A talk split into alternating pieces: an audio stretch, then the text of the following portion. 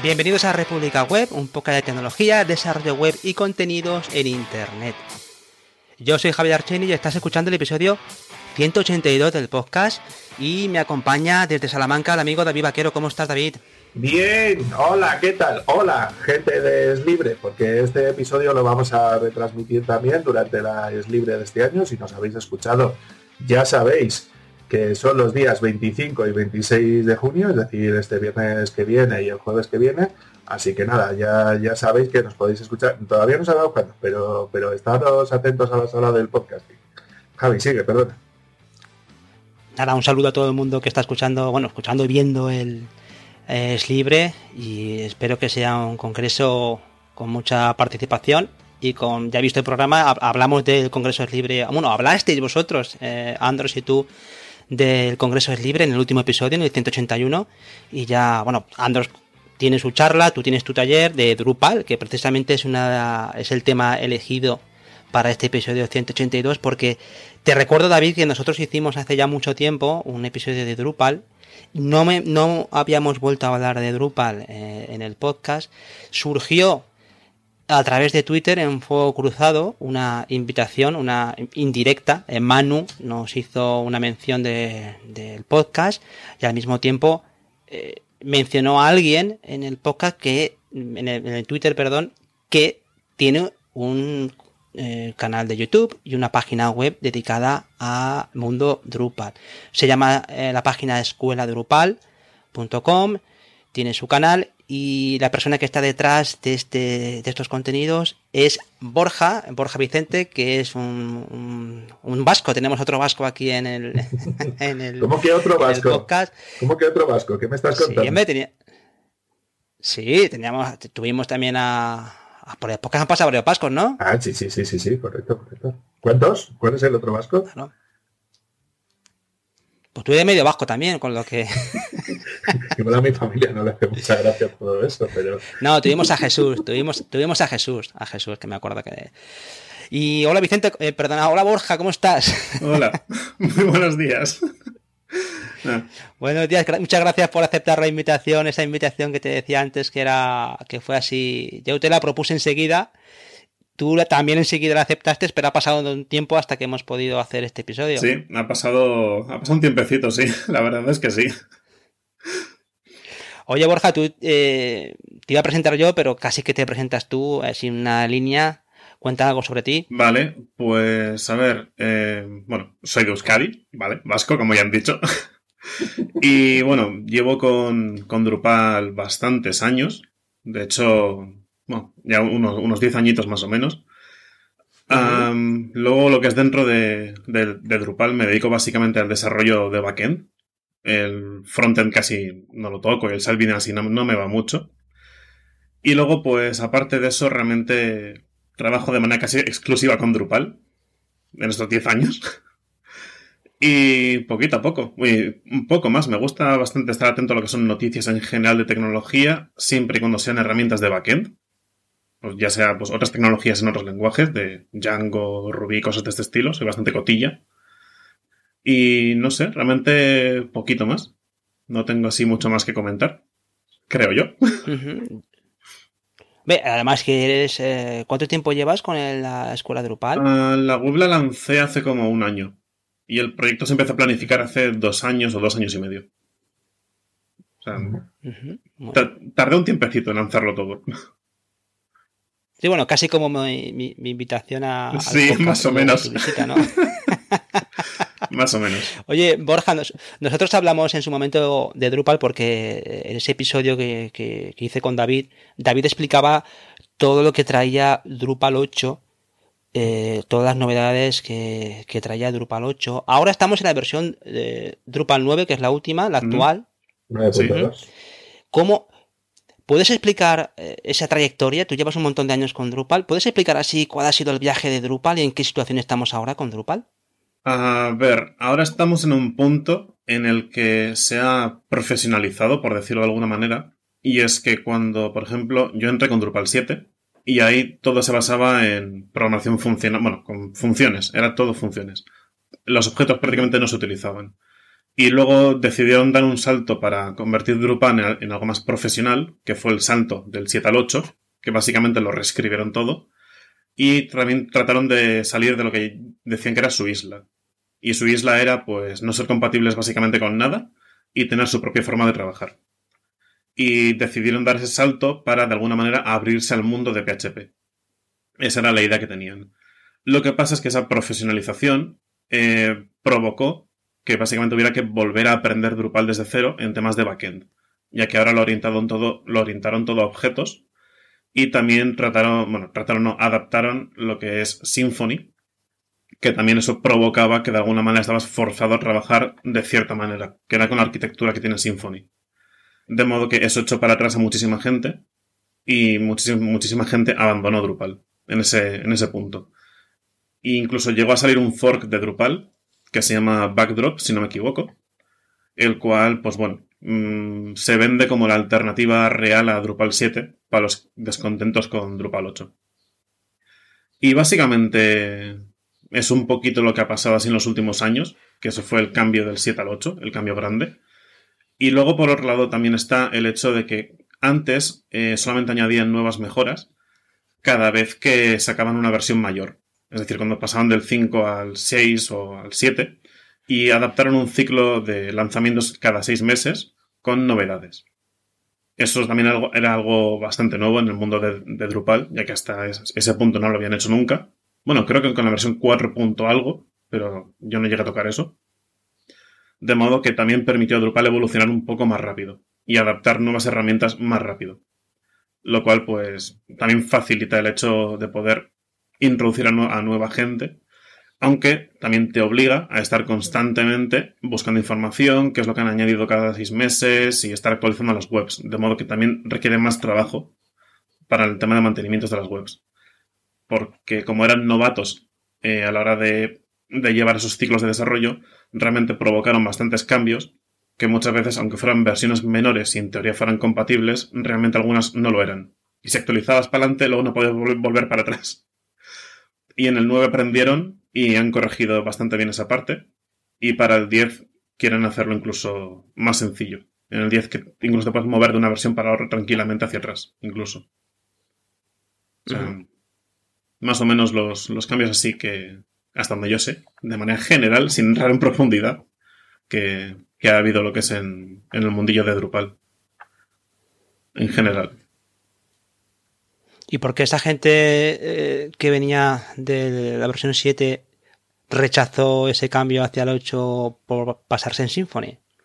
¿Por una curva de entrada o...? Por la curva de entrada. ¿Cambio de paradigma? Hasta donde yo sé, o lo que yo investigué en su momento, porque claro, cuando hicieron ese cambio yo también me puse a buscar un poquito, mucha gente se quejaba principalmente por dos cosas.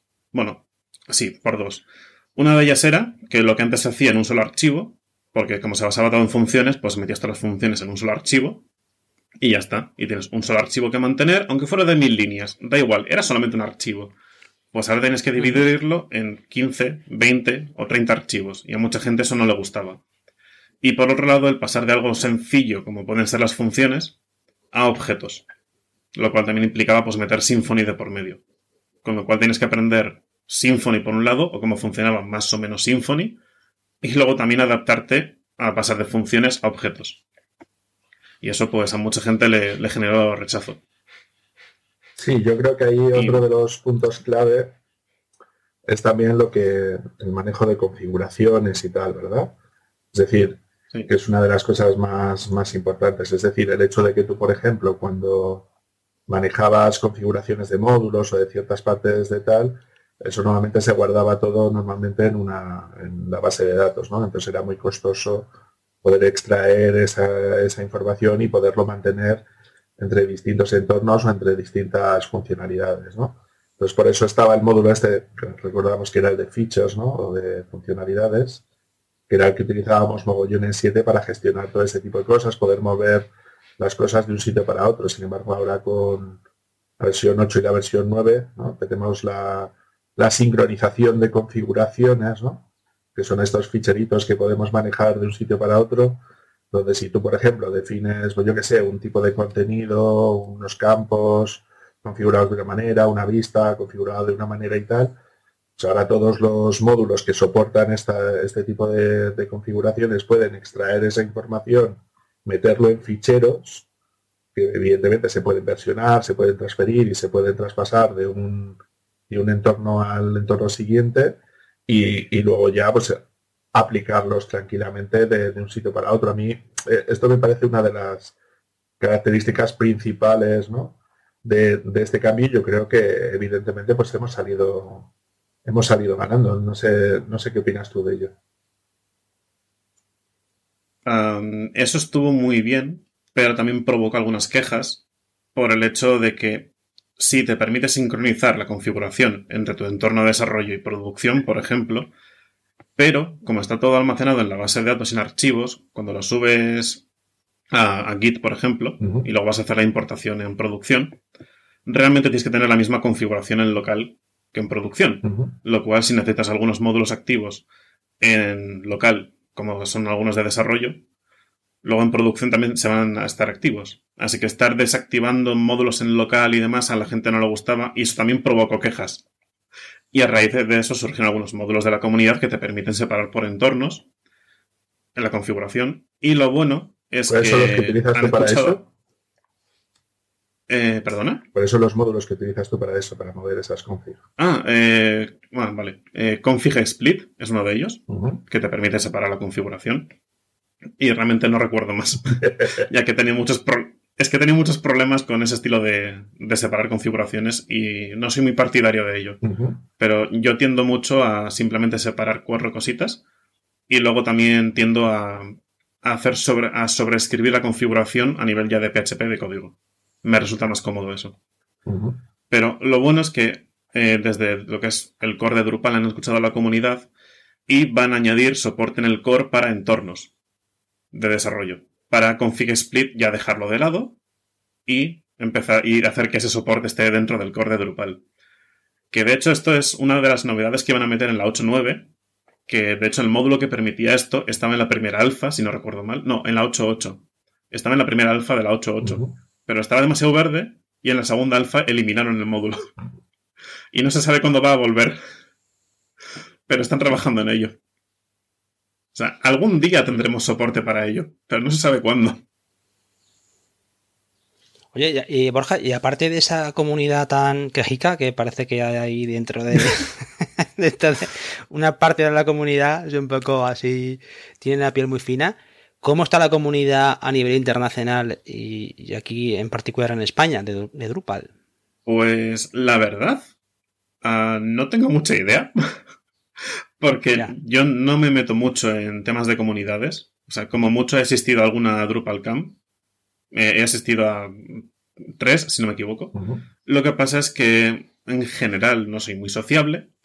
Así que no me meto mucho en temas de comunidad. Lo que sí que sé es que hace bastantes años eh, se intentó meter lo que es. Bueno, Drupal.org tiene una sección que es Planet, donde es una especie de, RSS de, de, otros sitios web que van listando ahí las noticias. Y hace años intentó montar lo que es Drupal Planeta, que era para la comunidad hispana. Y desde Drupal.org hubo bastantes reticencias, fueron bastante reticentes, a añadir esa sección en castellano. Al final se consiguió añadir. No sé qué versiones hubo por ahí, pero al final consiguieron que se añadiera. Y ahora mismo, hace, hace dos o tres meses, salió Pedro Cambra, que igual mucha gente lo conoce, muchos de Drupal. Salió como presidente. Uno de los contribuidores más importantes ¿Eh? de temas de e-commerce. Sí. Y creo que también fue el fundador de la AED, si no me equivoco. Mm, puede ser. Creo, creo, que por ahí anda. Y bueno, eh, salió este como, como presidente de la asociación de Drupal, si no me equivoco, que es una asociación que tienen los de Drupal. Y uno de los puntos que creo que quiere mejorar es precisamente la visibilidad de la comunidad hispana dentro de Drupal. Porque la comunidad hispana es bastante grande, creo que es la tercera o la cuarta más grande, y está muy invisibilizada. Y una de las cosas que quiere hacer creo que es precisamente darla a conocer y darle más visibilidad a la comunidad. Y lejos de eso, la verdad es que no estoy muy enterado, porque no, no me meto mucho no me meto mucho en temas de, comunidad porque tampoco me gusta meterme en discusiones. Yo leo lo que hay, saco mis propias valoraciones y que se peleen otros. Así que... Y tú, Borja, una, una pregunta que me interesa. Eh, eh, en, la, introducción tú comentabas que el tema de Back estás muy interesado en otros frameworks como, como Symfony, propio Symfony, Laravel, pero también en otros lenguajes como, como Ruby, ¿no? Con Ruby on Rails. ¿Tú cómo, qué, recomiendas, o mejor dicho, eh, dónde encaja mejor Drupal en, un desarrollo en comparación con ese tipo de frameworks? ¿Dónde, ¿Dónde, destaca sobre todo Drupal? ¿En qué casos de, uso tú destacarías Drupal como la solución ideal? Mm, yo lo orientaría más hacia. Es que también depende, bueno, depende de lo que se quiera, claramente. Pero más bien lo orientaría a empresas gigantescas que igual tienen una intranet o quieren montar una intranet propia o cosas de este estilo. O recuerdo una frase que leí hace muchísimos años y decía, si quieres montarte un blog, no, no utilices Drupal. Si quieres montarte un foro, no utilices Drupal. Ahora, si quieres un foro y una web que estén conectadas, utiliza Drupal.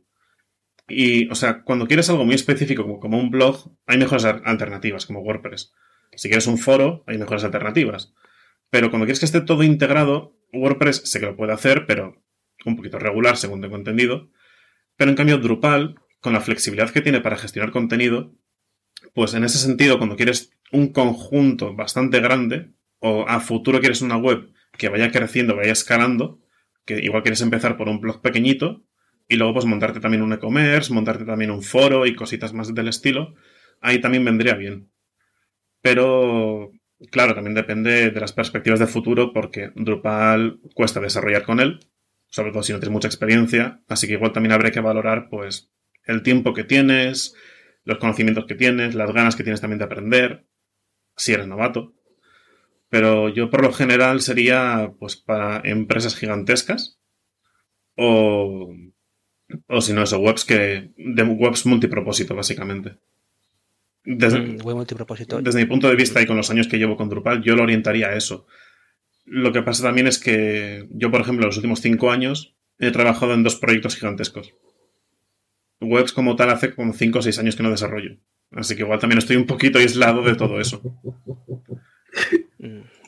No, yo el otro día vi que el, eh, bueno, siempre se ponen ejemplos así muy destacados, ¿no? Pero, eh, por ejemplo, la, la, revista The Economist, eh, toda la parte digital parece que está hecha en Drupal y es lo que tú dices, no es solamente la parte de blog, sino que tiene parte de comentarios, de comunidad, un montón de apartados internos y sobre todo el trabajo, lo que tú decías de la intranet. O sea, que es verdad que suelen ser proyectos que involucran mucho contenido y, pegar contenido entre sí, mm. ¿no? Con diferentes permisos. Sí. Que yo creo que también el mundo, el mundo PHP aquí en España, la parte de web, como tú decías, de blog o página corporativa, se ha ido efectivamente al mundo de WordPress pero es verdad que la, el Drupal, eso lo comentábamos en el episodio con David hace tiempo, está mucho más orientado a, a, una parte más profesional ¿no? Mm. del, del, campo este de desarrollo web. Sí, mira, a, modo de curiosidad, hace, hace unos años, te hablo hace 3-4 años, la web francesa de McDonald's era un Drupal 8 e-commerce, pero le quitaron el carrito. O sea, también dices, a ver, esto aquí te puedes plantear una, plantilla con los productos y ya está, pero montar un, e-commerce y le quitaron el carrito. Y dices, ¿esto de dónde sale? o sea, también, pues bueno, pues puedes también montarte tus propias pequeñas ingeniosidades, o no sé cómo decirlo, para utilizar Drupal de una manera, para que originalmente, pues, bueno, puedes hacer pequeñas fusiones ahí. Como eso, montarte una tienda para vender productos y le quitas el carrito y lo utilizas de expositor. Sí, yo creo que la diferencia principal es, si me permites, Javi, eh, hablando de, los temas que tienen que ver entre WordPress versus Drupal, ¿no? Es decir, creo que WordPress está más sencillo para la gente que entra de primeras.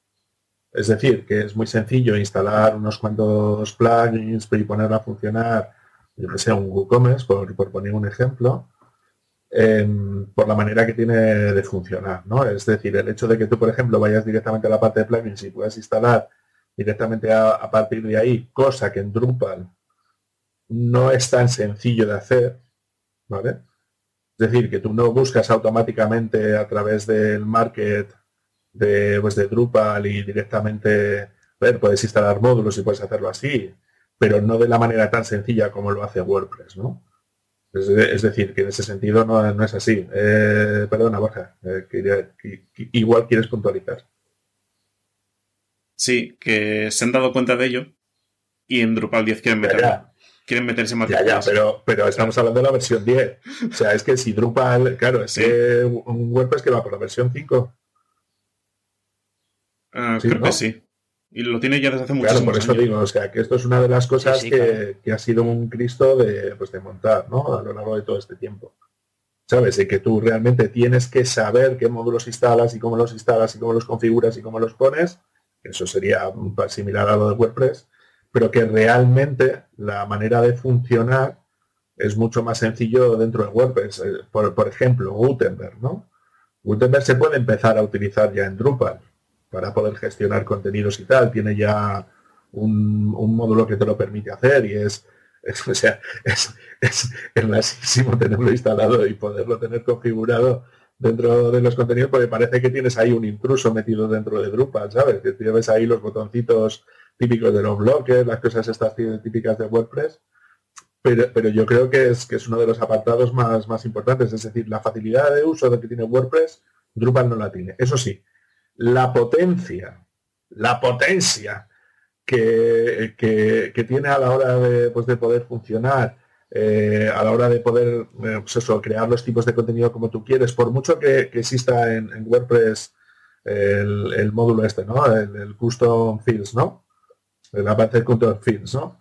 Creo que no le llega la sola de zapatos con la combinación entre, entre eso más, más las views, que, es el módulo principal a la hora de mm. poder funcionar y me parece exquisito. ¿eh? O sea, eso de que automáticamente metas un tipo de contenido, generes la view y tengas automáticamente un API REST para consultar a la hora de hacer temas de ese estilo, a mí me parece espectacular. Sí, pero mm, mira, precisamente hace una semana me instalé WordPress por primera vez en muchos años. La última vez que me instalé fue la 3. no sé cuánto. Y me sorprendió mucho del hecho de que se venda WordPress como un sistema de blogs muy bueno y todo lo que tú quieras, pero tú puedes crearte la entrada de blog y si haces una modificación en la entrada de blog, no tienes un histórico de versiones. Eso no existe. O sea, ya. no lo sé. Luego también eh, sistemas de traducción, hasta donde yo encontré, el propio core de WordPress no soporta traducciones multidioma. Mm, igual, igual. Sí, eso lo tienen en el, lo tienen en el, en la hoja, de ruta, ¿no?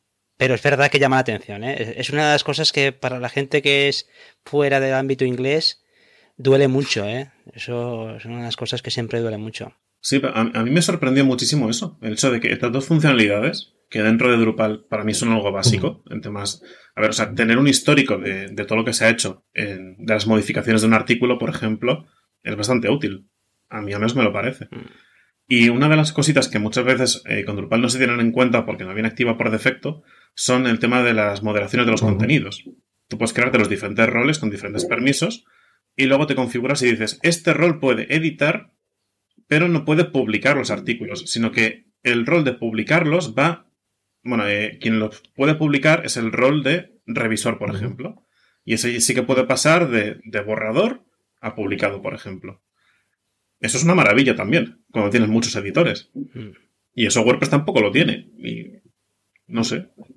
Ahí yo creo que lo que pasa es que precisamente ahí en ese aspecto, en la parte editorial, en el flujo editorial de, publicación, eh, eh, WordPress lo que tiene se usa poco porque muchas, a ver, digo también, por supuesto, desde mi punto de vista, Con, mi experiencia, ¿no? La mayoría de la gente no utiliza mucho ese tipo de, de roles con respecto a lo que pueden hacer los usuarios. A nivel de código, sí, eh, cuidado. A nivel de código, cuando tú desarrollas el plugin o alguna cosa de esas, sí. Que por cierto, suele ser bastante problemático por el tema de seguridad, porque muchos plugins cascan por ahí, ¿no? Por la parte de los roles, los permisos. Pero yo no he visto que se haga mucho uso de ese flujo editorial, a no ser que montes una publicación de tipo magazine, que haya mucha gente creando contenidos.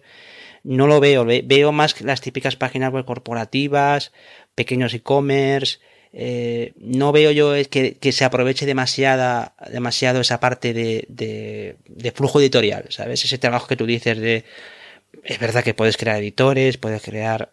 También puedes crear tus roles particulares, cuidado, mm. ¿eh? Pero yo a nivel práctico lo veo poco. Al igual que veo poco eh, esto está fuera completamente de la conversación, pero también veo poco eh, que la gente luego mantenga sus propios proyectos. O sea que yo no veo mucho propietario de sitio web investigando dentro de su página web a no ser que sean sus propios proyectos que lo han creado ellos, pero la mayoría de la gente cuando crean una página web en WordPress, el tío no sabe hacer ni login dentro de WordPress, como me dijo el propio Anthony el otro día, ¿no? El otro día que él tiene un cliente y me dijo, Javier, si es que este hombre no sabe hacer ni login en su WordPress, sea que, que no hay una, veo que es una herramienta muchas veces infrautilizada en, en, las cosas que tiene. Imagino que el mundo de Drupal, eh, como está orientada más al mundo profesional eh, en los diferentes ámbitos donde trabajen, ahí sí que se exprimirá mucho por la parte esa de los, eh, de definir bien el, contenido estructurado que tú tengas en, en, un objeto, ¿no? Que tú creas, ¿no? Que cómo se va trabajando y luego sí que hay una, hay un flujo editorial porque yo le decía antes con el tema de The Economist, Economist es una de las principales revistas del mundo, ¿no? Entonces ahí habrá un montón de gente trabajando sobre los contenidos. Mm. Que hay una riqueza más en, la, en el uso diario de la, de la herramienta más allá de publicar un contenido estático. Mm, puede ser. Lo que pasa es que, como he comentado antes, yo en los últimos cinco añitos he trabajado en dos proyectos gigantes. Así que igual también tengo un poco de visión de túnel, de trabajar en proyectos mm.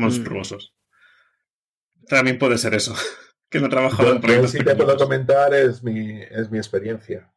Mi experiencia con esto es que normalmente cuando tienes... yo en mi caso no, no son clientes solo monstruosos, ¿vale?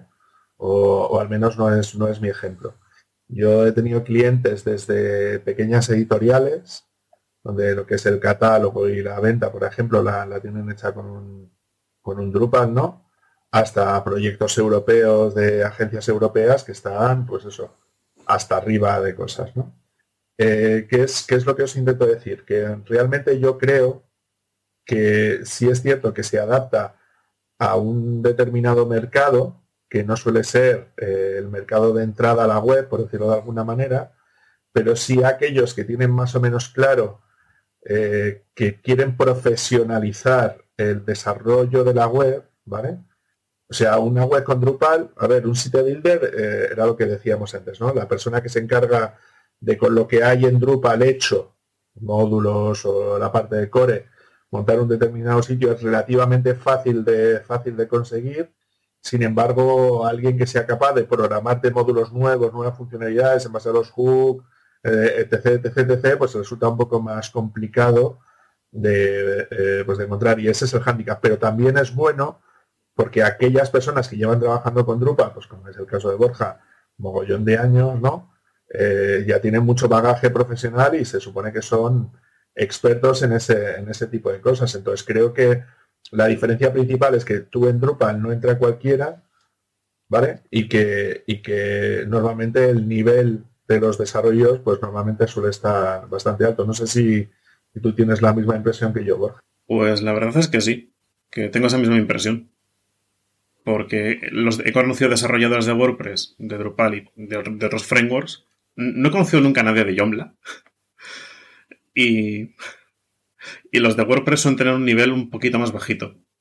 Bueno, un poquito. suelen tener el nivel más bajito. Y cuando ya hablas con alguien de, Drupal o algún framework, se nota que tienen bastante más nivel y saben de lo que hablan. Y que se conoce cómo funciona el framework o, Drupal por dentro. Vale, y quería preguntarte otra cosa. Eh, es cierto que el cambio que ha sucedido de, utilizar, bueno, pues lo que era el core de Drupal, ¿no? Con lo que era necesario de poder funcionar, ¿no? como decías tú, más orientado a Hub, más orientado a funciones, más orientado a todo este tipo de cosas, ¿no? Em, ¿Crees que el cambio que se ha producido con Drupal 8 y luego ya su continuación con Drupal 9 y Drupal 10, ¿crees que es algo que ha sido beneficioso para, para el proyecto o, consideras que, que, ha sido un paso atrás? O sea, tú, a ver, aparte del sufrimiento de migrar Drupal 7 a Drupal 8, eh, o sea, ¿tú cómo, has vivido esa transición y, cómo lo valoras así en línea general? Pues mira, porque has mencionado proyecto, en concreto el proyecto de Drupal. Porque si, no, si lo llegas a mencionar simplemente en general, te habría dicho que habría dos partes. Uno, los desarrolladores y otro, lo que es el proyecto como tal. Y yo creo que al proyecto le ha venido bien porque también le ha servido para renovarse un poquito la imagen. De hecho, de Drupal era complicado por el tema de mucha configuración y tienes que aprender mucho. Pero al haberse adaptado y, como ellos mismos decían, salir de la isla, ahora pues, si tú sabes Symfony, te va a costar un poquito entrar en Drupal, pero vas a poder entrar con relativa facilidad. Porque también como Symfony lo están utilizando, Laravel también lo utiliza, PrestaShop creo que también lo están empezando a meter por ahí, pues al, fin y al cabo, pues te vas a poder también mover por ahí. Con Drupal también vas a aprender Symfony, quieras o no, vas a aprenderlo, aunque sea un, aunque sea un poquitín, o cómo funciona en general, pero vas a tener que aprenderlo. Así que también te Aunque solo sea Twig, vas a tener que aprender sí o sí. Sí, sí, o también los eventos de Symfony o el workflow que sigue para saber cuándo entra la petición y cuándo sale, los eventos que tiene. O sea, eso también te, luego también te puede permitir para reciclarte e irte a Laravel, por ejemplo. O si quieres, no sé, intentar ganar más dinero, pasar de Drupal a Symfony, por ejemplo. O sea, cosas de este estilo. Por ese lado creo que le ha venido bien, porque le ha dado una imagen de, ser un poquito más profesional. Yo creo que le ha venido bien, aunque por el lado se, que se haya quedado mucha gente, porque no, no ha querido dar el salto. Pero bueno. Y luego por otro lado está el tema de los desarrolladores, y yo creo que en parte también nos ha venido bien porque nos ha forzado, bueno, a los que igual no éramos del todo habilidosos o, lo que fuera, nos ha forzado a mejorar y lo cual también ha servido, al menos lo que yo he visto, que los sueldos han subido. Que Drupal ahora... Porque yo recuerdo que... Oye, es un tema importante, ¿eh? Quieras que no. Sí, sí, sí. yo recuerdo que con Drupal 7 un senior cobraba 25.000 euros más o menos, aquí en, hace unos años. Y cuando se pegó el salto al 8, tardaron en subir porque tardaron en darse cuenta que era más complicado encontrar gente, pero los sueldos... De lo que ellos pensaban. Sí, pero los sueldos subieron con lo cual también nos ha beneficiado por ese lado.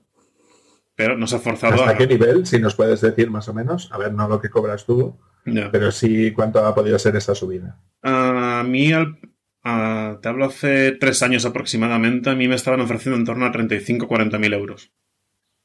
Para desarrollador solamente. Nada de arquitecto ni nada por este estilo. Y lo más alto en Francia. ha sido una subida muy, muy importante, ¿no, Borja? Sí y al menos en, Barcelona lo que más me llegaron a ofrecer fueron 55.000 como desarrollador. O sea, pasar de en torno a 25.000 a más de 50.000 es el doble. o sea, mm. nos ha venido bien ese cambio. Más del doble. Bueno, más del doble, sí. Pero nos ha venido bien. Mm. Yo recuerdo una entrevista eh, que le hicieron a, a ver si la puedo enlazar en las notas, en The Register, la publicación está register.co.uk, esta de que habla del tema de seguridad, de informática, todo esto, eh, que le hicieron al creador de Drupal, a Dries.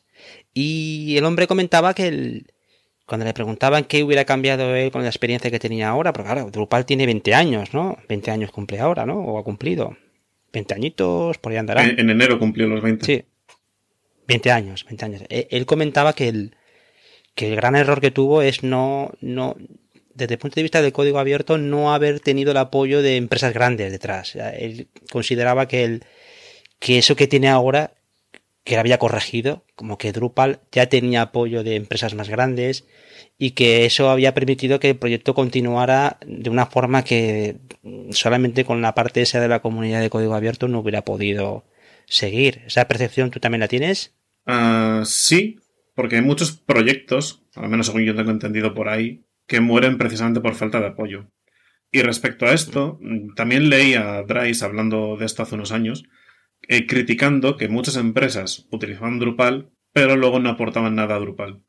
Y eso es, un clásico. Sí, Ahí tenemos a Amazon robando algunas tecnologías que luego no. Bueno, eso es otra historia. Bueno, robando no, que las adaptan y luego no dan nada a la comunidad. Pero Dries. Aprovechándose de tecnologías libres para sacar productos sin aportar. Eso es, sí. Como MongoDB, por ejemplo. que hubo un buen lío ahí también montado. No, pero Dries recuerdo que comentó. Eh, no, me acuerdo exactamente de los números, pero que si una empresa tiene igual 15 desarrolladores de Drupal contratados, es que tiene un proyecto gigantesco. Y si puede permitirse tener 15 desarrolladores de Drupal, se debería poder permitir por lo menos contratar a uno para que trabaje exclusivamente en el core de Drupal. Para por lo menos aportar un poquito, ya que está recibiendo mucho. O sea, no recuerdo exactamente las cifras, pero comentó algo de este estilo. De llegado a X nivel de desarrolladores, es que la empresa tiene potencial económico para permitirse aportar un poco con al menos un desarrollador. Y me parece que tiene mucha razón. Tiene toda la lógica del mundo, vamos, eso no admite mucha duda, porque a, a, los hechos se remiten, ¿no? Y aparte la, yo en el tema de Amazon sí que es verdad que llama la atención cuando, cuando estos sacan tantas cosas que llega un momento en el que tiene que tener una explicación. No creo que nadie tenga la varita mágica para sacar productos y tienen, tienen que basar en algo. Eso es una cosa inevitable. Pero ya volviendo al tema de, de, Drupal así, para la gente que se quiere o quiere redescubrir o, descubrir Drupal, eh, según tú, ¿cuáles serían esos consejos que tú le darías a alguien que quiere empezar con Drupal? ¿O ¿Cuál sería para ti esa, eh, los consejos básicos que le darías a alguien para empezar con la herramienta, ¿no? ¿En qué tiene que fijar? ¿Qué tiene que aprender? Mm, lo primero, tener paciencia. Porque tiene. Eso es un buen consejo. Sí, porque tiene tantas opciones que abruma. Mm, ya. Yo recuerdo cuando empecé con Drupal, que de hecho yo he sido autodidacta, ¿vale? Yo no he hecho ningún curso de Drupal ni nada. Yo empecé por mi cuenta dándome contra la pared. Eh, yo creo que sobreviví por la paciencia. Porque dije, esto no funciona, a ver por este otro lado y poquito a poco ir haciendo pruebas. Así que uno de los consejos sería paciencia. Y la otra, no querer montar algo grande ya de primeras, porque a mí me ha venido gente diciendo, quiero montar un e-commerce con no sé qué y no sé cuántos, y decir, pero si no tienes experiencia con Drupal, ¿cómo vas a hacer eso? O sea, igual que primero prueben a montarse su pequeño blog personal, para poquito a poco ir experimentando, porque un blog al fin y al cabo es bastante sencillo. Simplemente es un tipo de contenido con unos campos que tú necesitas, unas categorías, la portada y una página de búsqueda. Eso es bastante sencillo de hacer. Y a mucha gente le recomiendo hacer ese estilo de cositas. O también, para ir avanzando un poquito más, una página estilo IMDB, que por un lado están los actores y por otro las películas. Y así también aprendes a relacionar las cositas para relacionar actores y películas. Y también eso te permite, poquito a poco, ir navegando por los módulos de la comunidad y decir, anda, quiero añadir, por ejemplo, puntuaciones a las películas. Pues buscas cómo puedes añadir un sistema de, puntuaciones o de votaciones a las películas para ir puntuándolas. En este sentido, son dos cositas que yo suelo poner como ejemplo de cosas que no son muy complejas en principio, aunque si te pones a desarrollarlas y añadir funcionalidades pueden crecer una barbaridad, mucho más de lo que parece. Pero como entrada, mm. uno es algo muy simplón, porque es un blog, y el otro, el ejemplo de IMDB, te permite aprender cómo funciona la relación entre distintas. Eso, entre lo que son películas y actores, por ejemplo. Luego también le sumas categorías y otras cositas y, y puede crecer mucho. ¿Y, tú cómo ves, Borja, ese relevo generacional con respecto a Drupal? Tiene 20 años, lo hemos comentado ahora. ¿Cómo ves tú ese relevo generacional? ¿Hay atractivo para la gente que se introduce en el desarrollo web? ¿Ves atractivo para la gente que le escoge Drupal? ¿O ves que mucha gente se tira a los brazos de JavaScript con respecto al desarrollo web y se queda ahí? Mm. ¿Cómo, lo ves? ¿El atractivo de Drupal para la gente que aterriza?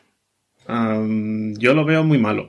Yo no me parece que sea nada atractivo para la gente que, está mm. empezando a entrar. Más que nada porque hoy en día con, bueno, Angular no sé hasta qué punto sigue vivo, pero está React... Hombre.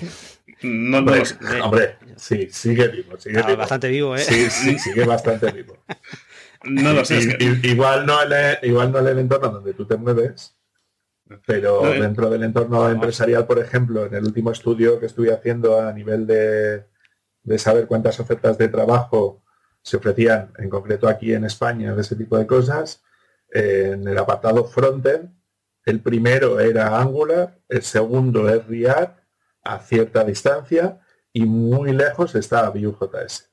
O sea que en ese sentido se puede decir que no solamente Angular no está muerto, sino que es la mayor demanda de empleo del mercado frontend que hay en este país. O sea que bueno, más, eh, como cantaban los Simple Minds, está como cantaban los Simple Minds vivos y pataleando, ¿sabes?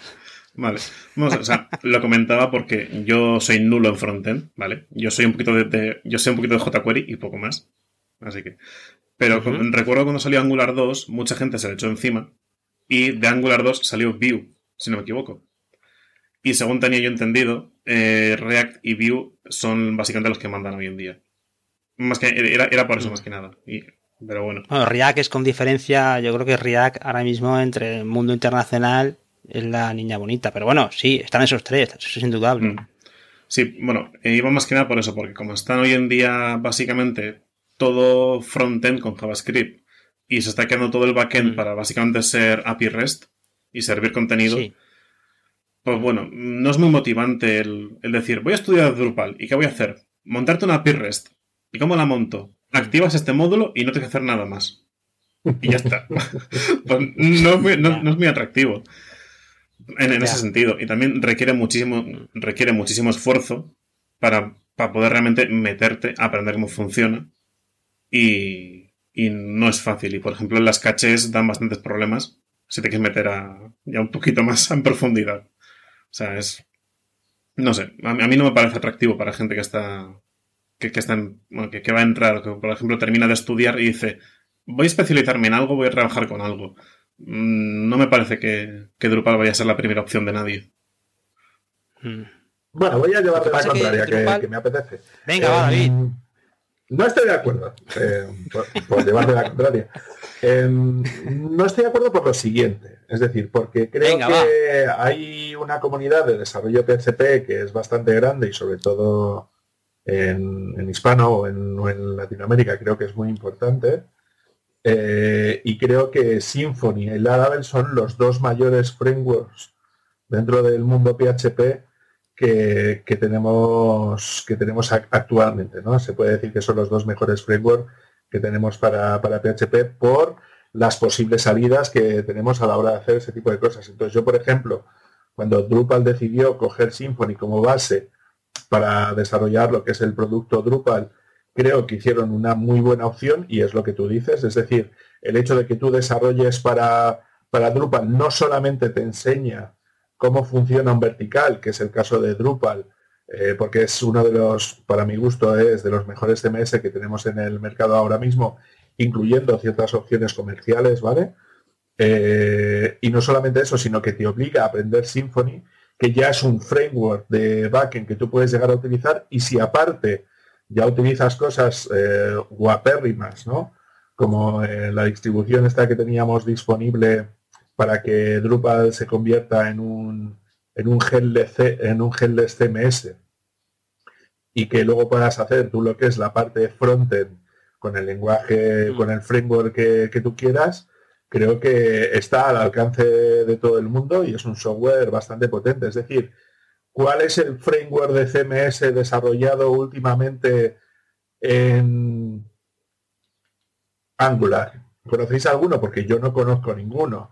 Eh, ¿Cuál es el CMS más potente que hay disponible a día de hoy? Pues se llama WordPress. ¿WordPress tiene futuro? Tiene, tiene, tiene bastante futuro. De hecho, en los estudios, ¿verdad?, que estuvimos haciendo Javi en su momento, hablaban entre un 30 y un 35% de las páginas públicas que hay en Internet. O sea, que no somos conscientes ya se habla de, 40, ya se habla de 40. Ya, también se pueden hacer pajas con lo que ellos quieran, pero no estamos hablando de eso. Claro, a ver, yo lo que me refiero es el tema de que me resulta muy interesante y que tenemos que ser conscientes que de la parte pública se puede llegar a hacer y como bien ha explicado Borja antes, para aplicaciones de gestión de, cosas está muy bien, es decir, te ayuda a hacer un montón de cosas. Más quisieran algunos tener un entorno de creación de entidades y relaciones eh, tan potente como el que tiene Drupal y un sistema de visualización de datos en formato listado como tiene Drupal por defecto en cualquier framework. O sea que, yo creo que en ese aspecto, yo, yo, yo creo que no es atractivo, ¿vale? En ese caso sí estaría de acuerdo con Borja, pero porque la gente no lo conoce. Es decir, porque se va a lo flashy, ¿sabes? Ay, es que tal, fíjate, mira, tiene brillitos, pone React, entonces pone así cosas interesantes. Mm. ¿Sabes? Pero que no se reconoce, o sea, yo creo que está infravalorado respecto a lo que ofrece y respecto a lo que se puede hacer con un Drupal a día de hoy, con Symfony, con todas las herramientas que tenemos funcionando ahí, eh, creo que está total y absolutamente infravalorado para, los usos que se le pueden llegar a dar. Uh, Sí, eh, una cosita y es que esto lo he comentado porque yo he intentado llevar a gente a Drupal, ¿vale? Gente de WordPress le he intentado pasar a Drupal. Gente que Igual no es el objetivo, ¿eh? También te tengo Ya, bueno, no, no, no, pero de desarrolladores de WordPress que querían cambiarse de, tecnología y les decía, oye, pues tienes Drupal, te enseño a entrar un poquito, estoy contigo al principio. ¿Y qué es lo que hacían? Lo veían y decían, uff, me voy a Symfony o me voy a Laravel. O sea, pasaban de un CMS como WordPress y no querían ni tocar Drupal al verlo y preferían irse directamente de cabeza contra Symfony o Laravel. Pues se van a perder todas las funcionalidades desarrolladas ya para Drupal que están ya, ya puestas en su sitio. Sí. Es que no sé, es como, es como querer reinventar las cosas desde cero.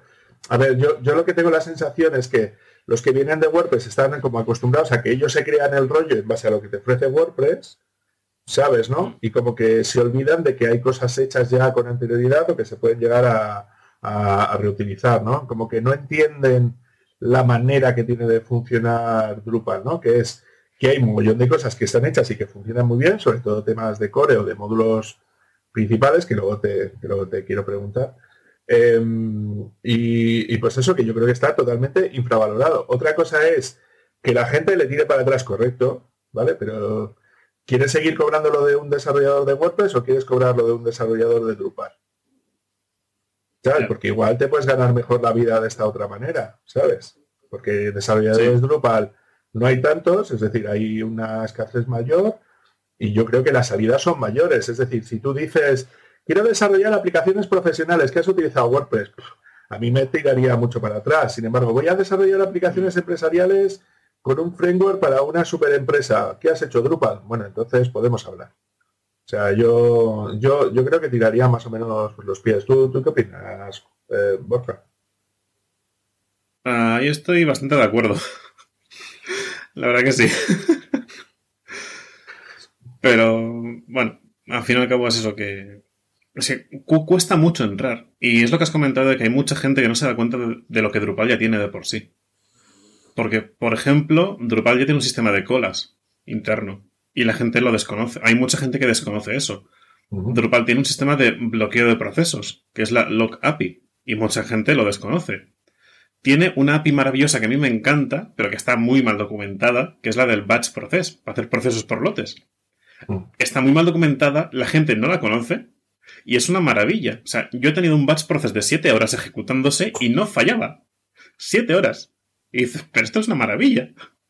Y buscas algo parecido en Symfony o lo que sea, y Symfony, hasta donde yo sé, no tiene nada para hacer un batch process de horas. Voy, a comentar una, funcionalidad que a mí me parece crítica y que es súper importante. ¿Qué haríamos sin, sin la parte de migraciones? Es decir, sin, el, sin el API de, que tenemos de, migraciones, de migrar los datos de un sitio para otro y tal, me mm. parece espectacular, espectacular, que eso en, en, en, perdón, en WordPress es cierto que tienes los típicos va a capital, pero ahora ponte a migrar datos de un WordPress a otro WordPress eh, seleccionando los contenidos que tú quieres y tal, que igual no es tan sencillo ah, hacerlo o, o, programarlo, ¿no? Es decir, o hacer un cron mm que se ejecute cada X tiempo, que te migre los contenidos de un sitio para otro, que haga temas así. Es decir, que, creo que está mucho mejor preparado.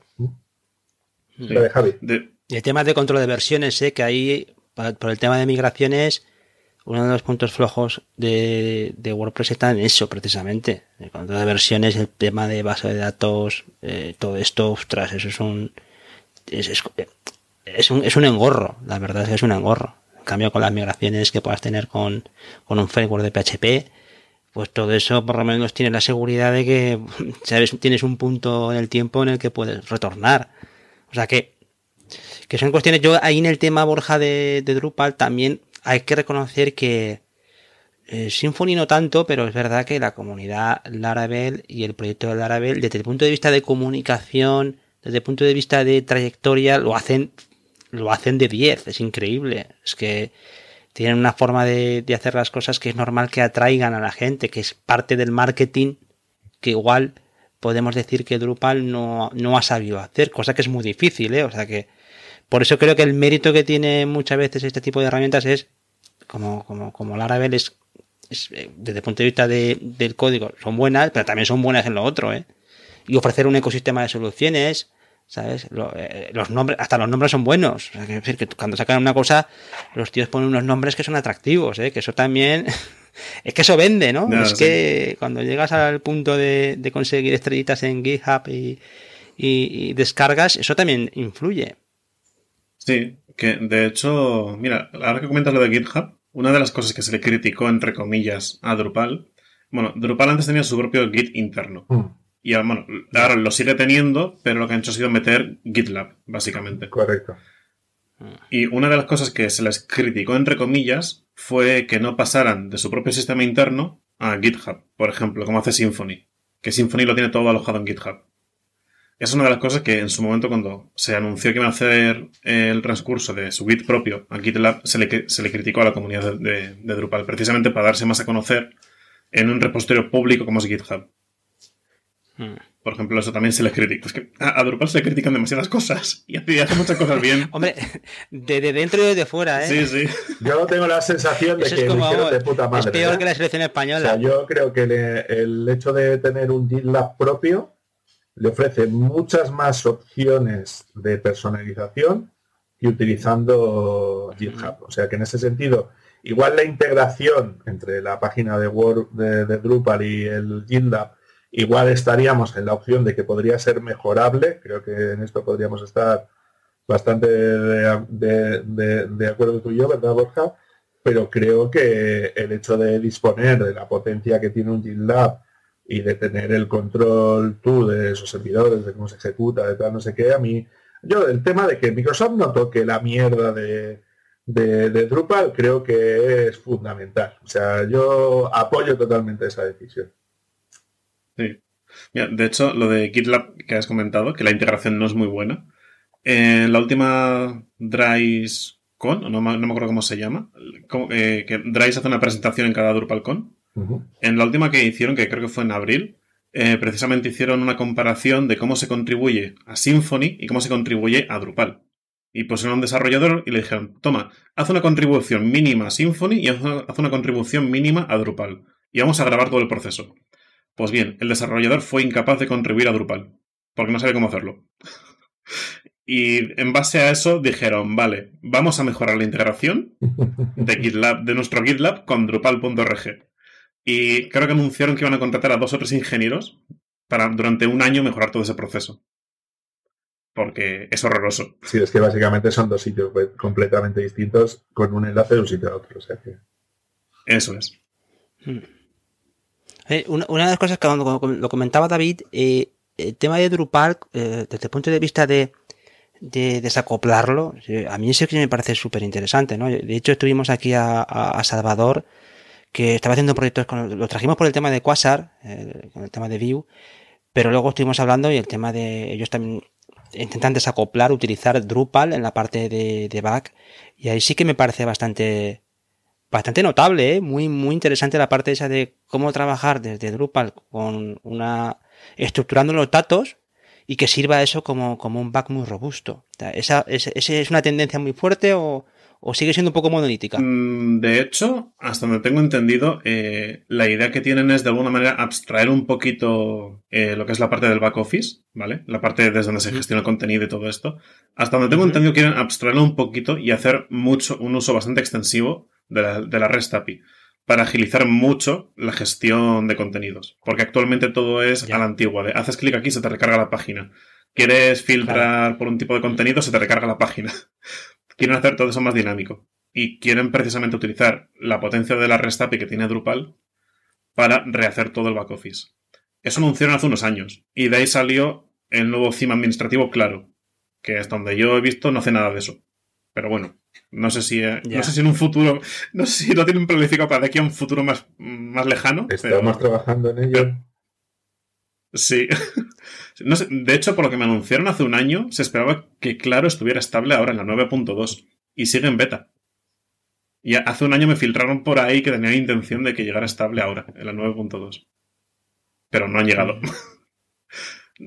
Y ese, y ese futuro, Borja, ese futuro de Drupal, ese viaje hacia Drupal 10, Ah, Eso no, que- ah, ¿cómo pinta eso? para Drupal 10 tienen otras ideas que es básicamente hacer limpieza. De li- limpieza de cosas. Ya que, por ejemplo, jQuery quieren sacarlo del core. jQuery UI también en el 9 estuvieron trabajando para quitarlo y no lo quitaron del todo y en el 10 quieren que esté completamente fuera. O sea, también, por ejemplo, añadieron Backbone.js y también lo quieren quitar. O sea, Ah, quieren hacer limpieza de frameworks de JavaScript que realmente están ahí muertos y no se utilizan. Y hace unos dos o tres años anunciaron que querían meter React, React.js al core de Drupal. Anunciaron. Pero yo no he vuelto. En... Eh, recientemente busqué y no he encontrado nada al respecto. Pero querían meterlo para precisamente agilizar la parte del back office. O sea, la parte de frontend también quiere. O sea, perdón, la parte de JavaScript, la parte de frontend, quieren mejorarla. Porque se han dado cuenta que están muy anticuados ahí. Ya que todo es, pues, haz clic, te recarga la página. Haz clic, te recarga la página. Y quieren una experiencia más, más moderna, más lo de single page application. Quieren una experiencia más, más cercana a eso. Y ojalá lo consigan, porque el back office realmente es horroroso para alguien que es un editor o algo así. Mm. Pero... Pero, tú piensas que ahí, por ejemplo, los de Ruby on Rails, que aquí también estuvieron hablando del tema, con el tema de WebSockets y todo esto, eh, también hay diferentes paradigmas, ¿no? O sea, no solamente está el paradigma de, de, llevarlo todo a... O sea, que ahí el servidor juega también muchas veces un gran papel. O sea, eh, parece que como hay una, hay una tendencia a llevarlo todo mucho al front, pero ahora recuperamos a la parte también mucho del servidor y ahí Drupal juega mucho, ¿eh? O sea, que hay muchos caminos por explorar. Sí, de hecho, una de las cosas que, que probaron hace muchos años fue cuando Ruby on Rails tiene Turbolinks, si no me equivoco. Turbolinks, sí. E intentaron implementarlo en Drupal. Salieron los de Ruby on Rails y dijeron, no podéis implementarlo tal cual porque eso está licenciado y no sé qué. Y los de Drupal tuvieron que buscarse su propia alternativa. Y el proyecto quedó, quedó medio muerto ahí. Pero precisamente era hacer lo mismo que hace Turbolinks en Drupal. Sí. Y hubo gente, de nuevo, que se quejó porque resulta que los, la web, o sea, Drupal era tan rápido que como solamente te cambiaba en ciertas regiones, porque Turbolinks es lo que hace, la gente se quejaba de que la gente no se daba cuenta cuando había cambiado la página. Porque esos cambios eran tan rápidos que no, o sea, que no se percataban. y reportaron eso como un bug. O sea, reportaron como un bug que fuera rápido. y dices, pero. Si es lo que se está buscando. Es que nos quejamos de todo. Sí, sí. Nos quejamos de todo en Drupal. Nos ¿eh? quejamos de todo, sí, pero. Pero, o sea, porque ese bug es real. Está, si lo buscas, lo vas a encontrar. Pero se quejaron de eso, de que era demasiado rápido. Esto ya da para episodio de pantomima full. Sí. Esto de, de Drupal. Desarrolladores de Drupal y sacan un. Ahí hacen un, un sketch con el tema. Sí. Pero, no sé. se, quejan de todo. Luego también metieron Big Pipe, que eso fue una maravilla. Pero, bueno, ya son, eso ya son otras cositas. Vale, yo, quería preguntarte, Borja. Eh, vamos a hablar un poco más de friqueo, que a mí me gusta mucho. Em, me gustaría que me comentaras cuáles son las herramientas que tú utilizas para, el desarrollo, desde el entorno de desarrollo, cómo lo tienes tú configurado y qué es lo que usas, y luego, bueno, pues cuáles son los módulos que crees que te ayudan más a hacer el, desarrollo de Drupal, ¿vale? Mm, mira, sobre esto llevo como 3-4 meses queriendo hacer un artículo y no lo hago. Pero esto es algo que tengo ahí pendiente. Eh, yo utilizo Docker, como prácticamente todo el mundo, pero en, concreto utilizo Dep, que esto es una herramienta que me la mencionó precisamente la misma persona que nos unió, que es Manu. Manu, un saludo para Manu. Sí, otra vez. me, la mencionó él. Y básicamente entre Dep y luego PHP Storm para el desarrollo que llevo con PHP Store, no sé, desde que empecé a tener un salario, dije, adiós Eclipse, hola PHP Store, ven para aquí, que te voy a pagar la licencia. y, realmente poquito más, porque, bueno, o sea, lo que es, eh, sin contar módulos y demás cositas, pero realmente es con lo que trabajo. Porque, por ejemplo, mi trabajo es 99% REST API, por el tipo de proyecto que es y utilizo la, el cliente REST que tiene el propio PHP Storm. No utilizo Postman, por ejemplo. O sea, para trabajar con Git o los comandos o el propio cliente que también tiene el PHP Storm. O sea, yo no salgo de ahí. Es una herramienta a la que ya estoy demasiado acostumbrado. Mm, no, no salgo de ahí, ¿vale? Incluso para la línea de comandos utilizo la propia que tiene el PHP Storm. Tampoco abro una terminal aparte. Sí, estás confinado en el PHP Storm. Estoy ahí. Estoy, estoy ahí metido. Vale, pues voy a meter la cuña publicitaria. Pues tienes que probar la herramienta de gestión de entornos que, hemos desarrollado, bueno, cuatro desarrolladores, está Tomás Vilarino, Le, Leire Barato eh, y yo. Eh, y hay, otra persona más que ha aportado, que ahora, no... Ah, Anthony, que, que, ha aportado también cositas en un entorno que se llama Docker Drupal Workflow, ¿vale? Que lo podéis ver y probar y hacer en un taller que vamos a hacer dentro de la Es Libre el día 26, ¿vale? Mirar para ver la hora específica y que donde voy a voy a enseñar pues cómo se utiliza, cómo se crean distintos entornos, cómo se crea el entorno de cero, cómo se puede descargar el entorno una vez que se ha iniciado lo que es el proyecto y el empaquetado de pues de Drupal eh, con con Docker, con Redis, con la base de datos, con Solar y con todo eso ya hecho, ejecutando dos comandos en Ubuntu y para que así, pues eso, podáis echarle un, determinado vistacillo. Pero me sigue la duda de lo que te preguntaba antes, ¿no? Es decir, aparte de el maravilloso PHP Store, que es, de pago, como todo el mundo sabe, si tuvieses que utilizar algún entorno que sea software libre para poder hacer los, desarrollos, ¿con qué crees que te podrías sentir más o menos cómodo si no utilizaras el, el, PHP Store? Y luego que nos detalles, bueno, pues esos modulitos de los que decías que, consideras que, son imprescindibles. Mm, a ver, realmente tengo experiencia con software libre en ese sentido, con NetBeans, pero hace, no sé, demasiados años que ni siquiera lo veo en ninguna pantalla. Ya. Y, luego con Eclipse, pero es que Eclipse tampoco sé en qué estado se encuentra. Porque lo mismo, hace demasiados años que no lo veo. Pero seguramente me decantaría por uno de esos dos y trataría de intentar otra vez amoldarme a ellos. Pero, no sé. Estaría entre esos dos porque tampoco conozco muchos más.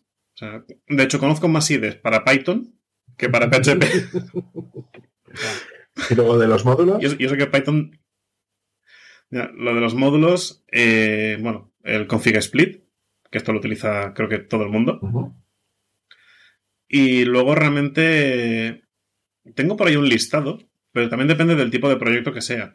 Si es un proyecto de estilo una, web, los que van siempre son los típicos de metatag, XML sitemaps y modulillos de este estilo. Y a ver, es que realmente no lo sé, porque tengo un listado, pues, un momento.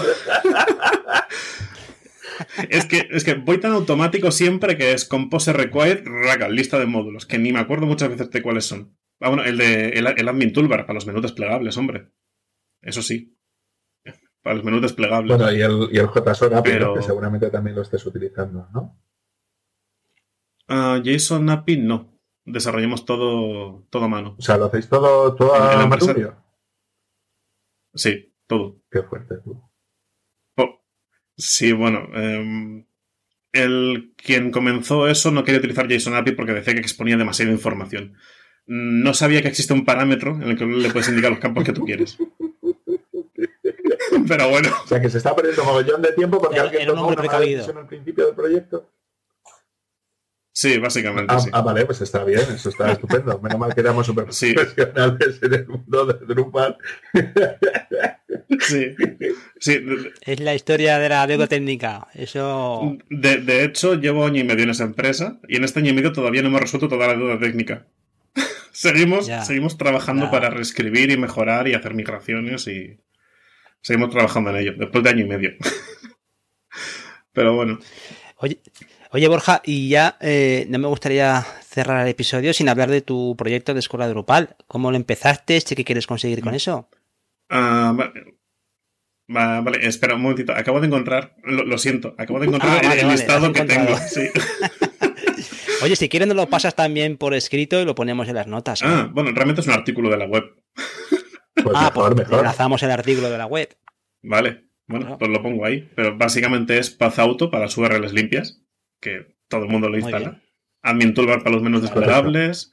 Eh, Coffee, eh, Coffee, que se, creo que no es muy conocido, pero yo creo que sí, no sé. Que es para poder, pues, como si, como si fuera en un Mac, que le das al Alt espacio y te sale, una, te sale un cuadradito para que tú escribas lo que tú quieras y te lleva a esa sección. Es para eso. Y luego, pues, las metaetiquetas. Las metatags. Eh, pues, sí, eso, las metatags. Que aquí habría que añadir otro módulo, pero bueno. Y bueno, el módulo redirect para no romper URLs y cositas de este estilo. Básicamente el backup and migrate para hacer backups programados cuando el servidor no admite ese estilo de cositas o, es de pago, como, como en el Plesk, que es de pago esa funcionalidad. Y Borja, antes de la escuela de Drupal, ahora que se me ha ocurrido, y lo he comentado antes también con el tema de, WordPress y los roles y todo esto, el tema de seguridad en el tema de Drupal, ¿cómo está la cosa? Quiero decir, ¿cómo está el tema de vulnerabilidades? Eh, ¿La cosa está muy elevada? Eh, mm. Porque al igual que estas empresas que se dedican también al mundo del firewall y de, y de seguridad, siempre tienen esa doble vertiente, Drupal y, WordPress. Siempre se anuncian como entre sus servicios, siempre están los dos. Sí. ¿Cómo está el mundo de la seguridad de Drupal y todo esto? Ah, son bastante, bastante estrictos, hasta según tengo entendido. De hecho, existe un equipo de seguridad de Drupal que lo conforman gente un, un poquitín de todo el mundo. Creo que incluso hay un japonés y creo que también hay un español metido ahí, no estoy del todo seguro. Que ni me no me acuerdo cómo se llama, pero lo conocí en persona en, alguna Drupal Camp. Pero creo que hay un español también ahí metido. Y básicamente se dedican a, auditar todo un poquitín y cuando, cuando hay alguna, alguna suposición de que va a haber, de que puede haber algún agujero de seguridad por algún lado, pues se meten a investigar y a tratar de corregirlo. De hecho, eh, con el paso del 7 al 8, se les coló un agujero de seguridad bastante gordo, que lo corrigieron hace cosa de un año, y es que te permite subir archivos que comenzaron por un punto. Con lo cual te puede subir ah, un, punto HT Access. Muy bonito el servidor. Muy bien, sí señor. Sí, Está muy bien. se les coló ese. Pero bueno, eh, por ese lado son bastante responsables y, y, también siempre tienen un calendario planeado y el tercer miércoles del mes, si existe actualización de seguridad, lanzan siempre ese día una actualización de seguridad. Con lo cual, una vez al mes dices, voy a reservar, voy a reservar una horita para ver si han sacado alguna actualización de seguridad. Y ya sabes que ese día, si existe algo, pues puedes actualizar, porque va a estar disponible. O sea, no tienes que estar suscrito a ningún lado y decir, a ver cuándo me llega el email por la notificación o en Twitter vigilando, sino que un día en concreto sabes que va a haber actualización de seguridad, en caso de que exista. A no ser que sea de algún paquete de terceros, como Symfony o la última que hubo de, de CK Editor hace cosa de un mes, que lo pusieron como algo, excepcional. Y era porque era de un paquete de, terceros. Pero por ese lado están bastante bien.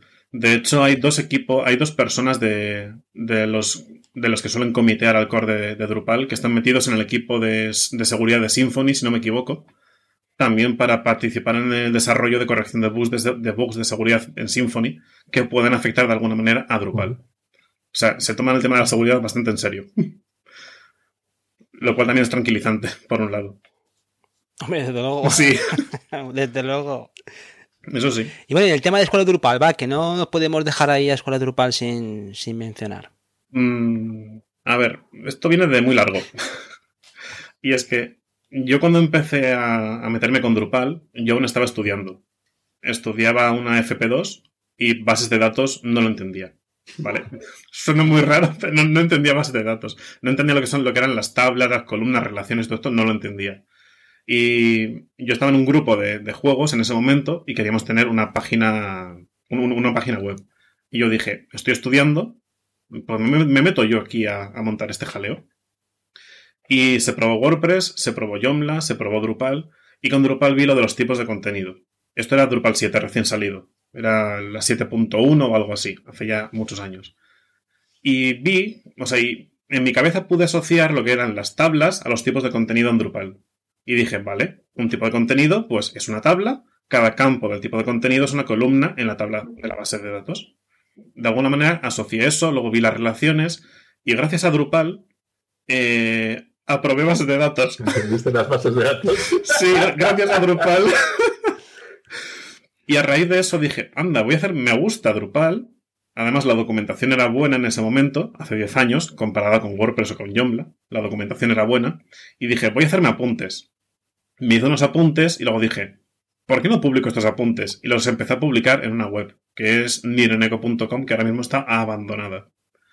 Aún tiene contenido, pero está abandonada.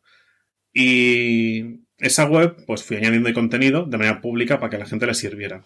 Vi que tenía visitas y vi también que había mucha gente que me contactaba pidiéndome ayuda, que les enseñara, que les formara y demás, incluso empresas.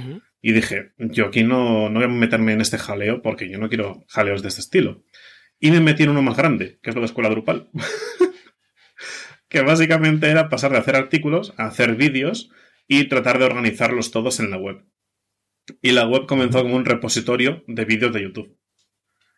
Que la dejé abandonada también durante un tiempo porque la web iba subiendo en visitas y de repente Google la mató. De un mes para otro pasó de unas 2.000 visitas a apenas 100. Y dije, ¿qué ha pasado aquí? Google la mató. Y, hace unos meses dije, allá por marzo, dije, voy a intentar revivir esto, porque el canal de YouTube sí que va creciendo, y voy a intentar. Pero la mató Borja porque estaba caducado el contenido. No, no, no lo sé. Eso me gustaría saber. Si no actualizas, ¿Le caíste es mal a uno de Google? No, no, no. ¿Sabes lo que pasa con los algoritmos de Google? Que funcionan mucho en base a la creación de contenido nuevo. ¿Sabes? Entonces, si ves que vas actualizando contenido periódicamente y tal, pues normalmente suelen, suelen premiarte. Esto se ha hablado mucho, por ejemplo, del algoritmo de YouTube, ¿no? En el momento en el que, en el que cortas de subir contenido a, YouTube, a no ser que le pase como a Borja, ¿no? De que prácticamente casi no hay contenido en Drupal que tenga cierto grado de, pues, pues de continuidad, puede ser que el contenido que tú tengas vaya siguiendo más o menos visitas, pero lo que te hacen es que te dejan de recomendar. ¿Sabes? Entonces eso en el caso de web pasa también. Si ve que hay otro contenido que está más actualizado, pues priman el, contenido más actualizado sobre el tuyo, entonces puedes caer en visitas de, una, manera relativamente sencilla. Pero bueno, aquellos que nos dedicamos más a crear contenido eh, tal, no, normalmente lo que vas haciendo es que vas creciendo de manera muy paulatina porque no te promocionan, pero, pero sigues creciendo. Sí, perdona Borja, que te había cortado. Sí, no, pero yo también pensé que fue eso, pero realmente la de, la de Nireneko no para de subir y llevo año y medio sin meter nada de contenido. Y este bajón que he comentado en la escuela Drupal pasó más o menos en octubre-noviembre. Y yo en aquel momento cada semana añadía como dos vídeos. O sea, no fue por falta de contenido. No, no, sé qué es lo que pasó, pero Google decidió matarme la web. Y, puede ser por un tema de. Puede ser por un tema igual de. de que cómo busca la gente, igual habrán otras academias o lo que sea, tendrá un mejor SEO entonces te haya tirado a ti para atrás porque ellos han mejorado, puede ser. Sí, seguramente fuera algo de ese estilo. Pero, pero eso, básicamente comenzó como un repositorio de, los vídeos de YouTube, para que estuvieran ordenados. Porque yo, yo, en YouTube hoy publico un vídeo sobre cómo mejorar el rendimiento, mañana publico sobre otra cosa, y dentro de dos meses otra vez sobre cómo mejorar el, rendimiento. Así que eso era pues para tenerlo todo más organizado. Y en, en marzo, abril dije, bueno, voy a darle otro impulso a esto, a ver si consigo que despegue de una vez. Eh, porque el canal de YouTube eh, de repente también pega un subidón tremendo. Porque yo no hago promoción en ningún lado, no publico en Twitter, no publico en Facebook, así que tampoco entiendo cómo crece. Pero, pero crece. Se llama crecimiento de manera orgánico. ¿Eh? Ahora que estás en República Web te va a pegar un subidón hasta la terraza, ¿eh? A ver. y también a ver si la gente se anima a aprender más algo de, Drupal. No, no infles expectativas, Javi, de manera innecesaria, por favor.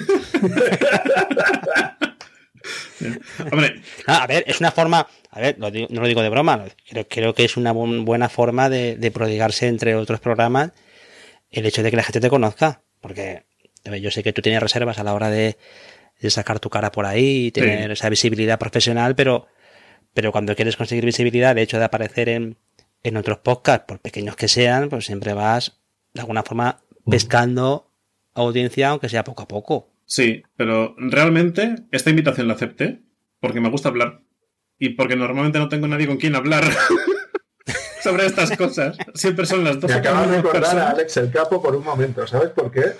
Porque él dice que él con sus amigos no, es capaz de, poder hablar de los temas que a, él, le molan, que son los videojuegos y tal. Que sus amigos pues le gustará, pues me imagino yo que como a todos, hablar de fútbol y de tías. Y, pues eso, como que nos falta, ¿sabes? Eh, tener a gente, con la que friquear, ¿no? Por, decirlo de alguna manera, y como que, por eso se montó lo de los vídeos de YouTube, hablar de las mierdas que le gustaban. O sea, que así te pasa más o menos lo mismo, entonces. Sí, de hecho, yo conocí a Alex el Capo porque un amigo me vino y me dijo, he encontrado un tío en YouTube que es como tú. Es clavado a ti. o sea, es que realmente, eh, bueno, vosotros porque me conocéis desde hace una horita, más o menos, o el tiempo que llevamos aquí hablando, pero mis amigos... Hora y media. Hora, y media. ¿Cómo pasa el tiempo? pero mis amigos me dicen que me parezco mucho a Alex el Capo. Y antes también, cuando, cuando yo también estaba más gordo y Alex también estaba más gordo, también que incluso físicamente nos parecíamos. Y yo lo conocí por eso, porque mis amigos me decían, es que es verlo y me acuerdo de ti. por eso lo conocí.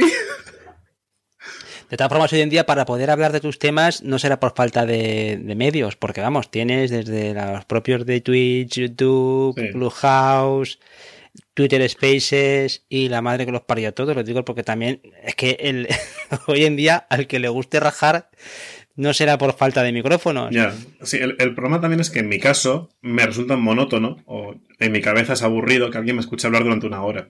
Porque, por ejemplo, en enero grabé un vídeo que iba a ser un resumen de otro vídeo que hizo otra persona que era lo que venía de cara a Drupal 10. El vídeo original duraba 10 minutos. Yo quería resumirlo. Yo me puse a hablar y mi resumen era de una hora y veinte, más o menos. O sea, era como el doble. Eso no es un resumen. te pareces, no te pareces a Alex el Capo, te pareces a David Vaquero. También bueno. Eh, para, para, para, para, para, para, para. ¿Me quieres decir que Alex el Capo no raja? O sea, un tío que es capaz de hacer directos de 4 o 5 horas hablando él solo mientras juega, ¿es, lo que me quieres decir? Vale, vale, vale. No, no, no, no, Javi. Está, está todo correcto. Tira, tira. Pero bueno, con el tema este de, Escuela Drupal, tú, eh, tu intención es seguir creando contenido. Eh, ¿Quieres también de alguna forma encapsular eso en algún curso de pago? ¿Lo ah, vas a dejar todo abierto? de momento, todo lo que va a haber en Escuela Drupal es gratuito. Siempre y cuando sea site building, lo que es configuración de módulos y demás. De momento no hay nada de código, y si algún día meto algo de código, eso sí que será de pago. Pero mm, de momento no hay nada de. No, tengo nada previsto de, aquí ni siquiera seis meses, ni, ni siquiera a fin de año. O sea, yo ya tengo mi, pequeño roadmap en la cabecita y no hay nada de pago de, aquí a fin de año. De momento no hay nada. A no ser que de repente cambie algo radicalmente, no hay nada. Lo que sí, lo que, sí que publiqué, precisamente para, los gastos del servidor, como no me gusta meter publicidad, odio la publicidad, eh, y tampoco quiero poner un botón de donaciones porque tampoco creo que mucha gente donara. Lo que hice fue publicar eh, dos cursos de pago en una plataforma y dije, bueno, los pongo lo más baratos posibles y con suerte tengo para pagar el servidor. Y bueno, en tres meses me he sacado el dinero suficiente para pagarlo durante dos años. Así que el servidor ya está amortizado. ¿Y qué? ¿Pero qué plataforma es? Están en Udemy. Hay, en Udemy. Hay, dos cursos y los dos son de desarrollo. Vale. Que el código. Si echamos un vistacillo. También es verdad. Sí, ponlos ahí en, el chat y lo, y lo enlazamos en las notas de episodio. ¿A qué precio los tienes? malísimo. ¿Eh? ¿A qué precio los tienes? A 20 euros, que es lo más barato que permite Udemy. vale. Pero Udemy luego hace siempre sus promociones, ¿no? Parece que está en perpetua promoción. Sí, bajándolo a 13 euros. Que para el caso, pues, de 20, a 13 tampoco hay mucha diferencia. Pero como la idea no era forrarme con esto, sino dar dar a la gente algo económico, dije, pues lo pongo lo más barato posible y ya está. Y me olvido de historias. ¿Y ese podcast con Manu lo vas a lo vas a crear o qué? ¿Te animas o no te animas con el tema de bueno, podcast por no decir un canal de Twitch, alguna cosa de esas que oye, o, el propio canal de tuyo de Escuela Drupal también se puede reformular en algún tipo de contenido mm, tipo podcast. De hecho, el miércoles, hoy estamos a sábado, pues el miércoles hablé con una persona que ya me propuso hacer también un podcast hace 3, 4 años. Y como ya he dicho, me gusta hablar, pues le dije, igual lo intentamos. Así que... Sí, me... No sé. También en parte no tengo nadie con quien hablar de novedades de Drupal y todo esto. Por ejemplo, hace dos días añadieron una funcionalidad ya a la 9.3 que sale en diciembre. Y ya le han añadido cosas nuevas. Que no están en la, 9.2 que salió hace cuatro días. Y bueno, pues para hablar de ese estilo de cositas, pues aunque sea yo solo, frente a una cámara o algo así. Yo creo que te estás contestando, yo creo que te estás contestando tú solo, porque sí que es verdad que puede haber mucha gente en tu, sector, en tu perfil, ¿no? Gente que dice, oye, a mí me interesa esto, y es la magia del podcasting eh, o, del propio YouTube, ¿no? Que siempre encuentras un pequeño público para, para lo tuyo, que se comparte con los demás, ¿no? Aunque no, no estén cerca de ti. Yo creo que es la magia que tiene todo esto. Puede ser. Puede ser, pero no sé, tengo que mirarlo. Porque también. Venga, anímate, anímate, no, te, esto es fácil. Ya tienes ahí, tienes ahí silla de gamer, los cascos, micrófono, ya, ya, ya lo tienes todo hecho. Casi, casi, casi.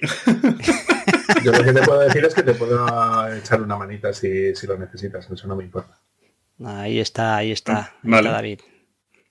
Vale, pues... Bueno, yo- amigos, yo creo que con esto ya sé que os gusta hablar, pero llevamos una hora y 20 minutos. Yo creo que podemos, lo que podemos hacer es emplazar a, al amigo Borja a que se pase por aquí cuando quiera, aunque no se, aunque se monte el podcast, que pase por aquí cuando quiera. Y Totalmente de para que nos cuente todo lo que considere interesante de Drupal, ¿no? Del ecosistema de Drupal, que ya hemos visto que, el- que, que es muy grande, es un gran desconocido y que aunque no tenga el sex appeal que tienen otras herramientas, es una herramienta que está creciendo y que, y que tiene una hoja de ruta sólida, ¿no? Eso sí.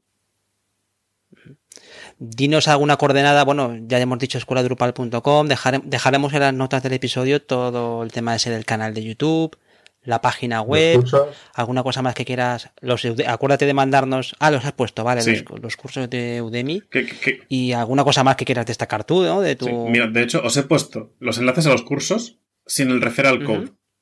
O sea, fijaros lo bien que se me da promocionar cosas. Eh, vale, Vale, pues por no te refieras, No sé, pues- ¿sabes? No seas tonto. Sí. Espera que ponga, espera que ponga el mío. vale, pues ponnos enlaces cuando. Vale, ahora Ahí sí, está. muy bien. Ahora sí, ahora, ahora, ahora, sí, eh, eso es, eso es. Ahora sí. Pues dejamos esos, esos enlaces, pero si quieres dejar alguna nota más, eh, alguna cosa más, eh, Borja, que quieras Mm, como método de contacto o alguna cosa donde la gente te pueda localizar. Lo que tengo es Twitter, como mucho, que tampoco lo utilizo en exceso, que es eh. N- Nireneco. Un poquito extraño, pero bueno. Lo pongo también. Vale, eh, amor. De hecho, te lo, te lo pongo por aquí, en las notas.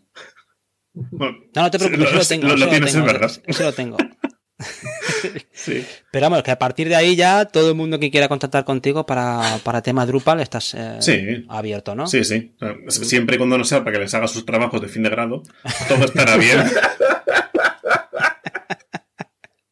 Entendido. Bueno, David, con esto cerramos, ¿no? Sí, sí, sí, sí. Eh, si- simplemente decir que, pues nada, si nos estás escuchando desde el Deslibre, que no te pierdas el resto de los podcasts que, que- que vamos a emitir y que participéis en el evento que haremos al final del todo para recoger feedback para, para la siguiente sesión, ¿vale? Genial, entonces, pues con esto cerramos. Eh, muchísimas gracias a todo el mundo que nos estás viendo, escuchando este podcast. Agradecer también a, toda la gente que eh, hace pequeñas donaciones a, a través de la plataforma Buy Me a Coffee, que hay desde tres pavitos ayudáis al sostenimiento. Hay, hay pocas aportaciones, como decía Borja, pero bueno, hay que agradecer mucho eh, a la última, por ejemplo, de una amiga de Andros, de, de Ola, que dejó ahí una, una pequeña aportación y siempre bienvenida porque con eso también, cuidado, también aportamos nosotros de vez en cuando a más creadores de contenido y proyectos de código abierto a través de esas aportaciones que nos hacen a nosotros, ¿eh? o sea que es una aportación compartida. También sabéis que nos podéis encontrar en la página web del podcast en republicaweb.es donde encontráis todos los episodios y las notas con los enlaces, por supuesto con los eh, con los referral code de Borja que tienen ahí de, de Udemy. A mí me encontráis en javierarcheni.com eh, donde veréis que hago cosas de desarrollo web y contenidos en internet. Al amigo David Vaquero, donde lo encontramos. Y ya sabéis que me podéis encontrar en cursosdedesarrollo.com, por cierto, tenemos que hablar. Eh, donde tengo un modelo de negocio muy interesante de temas de que los creadores de contenido se lleven un dinero justo sobre los cursos que se, que se colocan y no la pasta que te puedes llevar o no por Udemy. Y, y así, bueno, pues mirar otro tipo de temas. Y luego ya sabéis que, me- que nos encontráis aquí en, el canal de YouTube de, pues, de cursos de cursos de desarrollo. al amigo Andros, que hoy no ha estado, pero ha animado mucho desde la banda.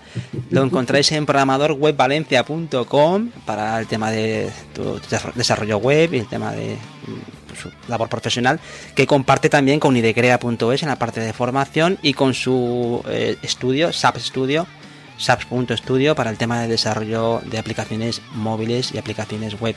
Y también tenemos al señor Anthony Getchel desde Múnich, eh, que él es un experto en el tema de Vox, eh, servidores, despliegue, y lo tenéis en ccsolutions.io. Y con esto agradecer de nuevo vuestra escucha. Es complicado que la gente nos escuche teniendo tanta tanto podcast y tanta y tanta oferta de, de Netflix todo esto. Yo casi que lo veo un milagro, veo las estadísticas y digo, es un milagro que nos escuche la gente con todo lo que tiene que ver y escuchar en la vida. Pero bueno, muchísimas gracias a todo el mundo que nos escucha en las diferentes plataformas. Y un abrazo para todos, cuidaros. Hasta la próxima. Chao. Adiós.